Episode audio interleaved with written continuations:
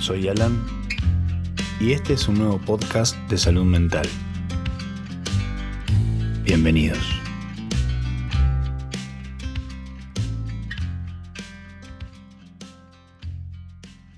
La mayoría de las personas tiene un fuerte sentido de una identidad de género temprano en la vida, ser nene o nena, y en consecuencia crecer siguiendo ese sentimiento y comportándose en la forma típica asignada en la sociedad.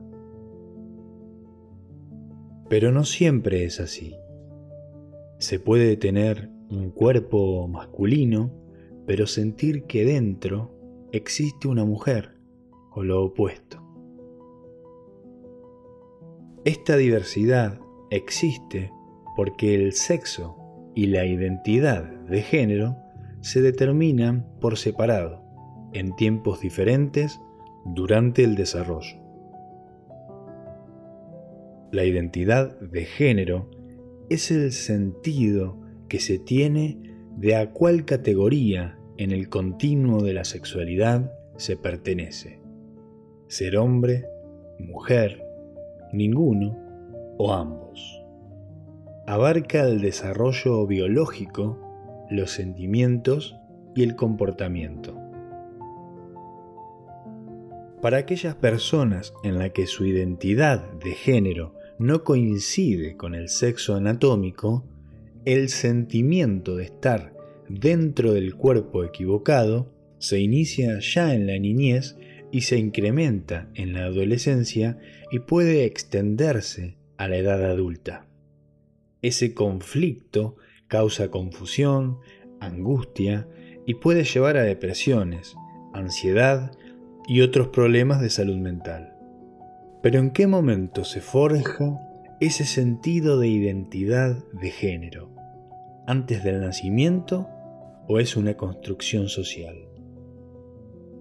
El sexo anatómico se refiere a las características externas genitales. El sexo gonadal se refiere a la presencia de testículos y ovarios. El sexo cromosómico se refiere a la diferencia en los cromosomas sexuales entre hombres y mujeres y determinan el sexo anatómico, en principio XY y XX. El cromosoma Y, alrededor de la sexta semana de gestación, acciona un gen que se llama SRI, que dirige la indiferenciada cresta gonadal al desarrollo de testículos. En la sexta semana de gestación, el embrión con dos cromosomas X inicia el proceso de desarrollo femenino, los ovarios.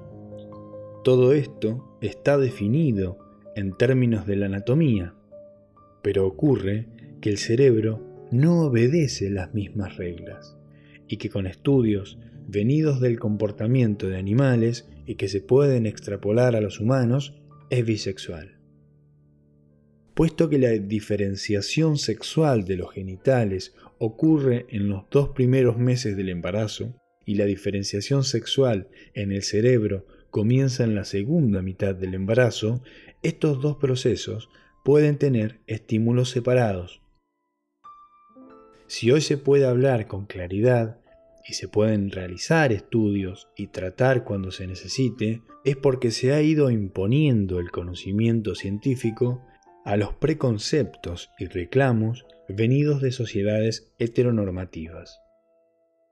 La heteronorma es el régimen social y cultural que impone que la heterosexualidad sea la única sexualidad normal, natural y aceptada, y también su correlato, la persecución y la marginación de las personas no heterosexuales.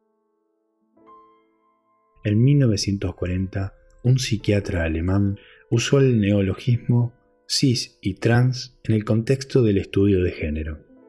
Cisgénero es, por ejemplo, cuando un varón biológico se siente cómodo aprendiendo y comportándose como tal, haciendo cosas que socialmente se identifican como de nenes, por ejemplo, vestirse como varón. Las personas transgénero son aquellas cuya identidad o expresión de género no coincide con las expectativas convencionales sobre el sexo biológico. Por ejemplo, un hombre biológico que se siente identificado con ropa, comportamientos y gestos de una mujer, pero no siente la necesidad de cambiarse de sexo biológico, es un hombre transgénero. Cissexuales son las personas que se aceptan y están conformes con el sexo con el que nacieron. En una persona cissexual, su genitalidad, atributos físicos y biológicos la acompañan desde el nacimiento y se siente identificada con ella. Las personas transexuales son aquellas que no se sienten cómodas con los genitales con los que nacieron.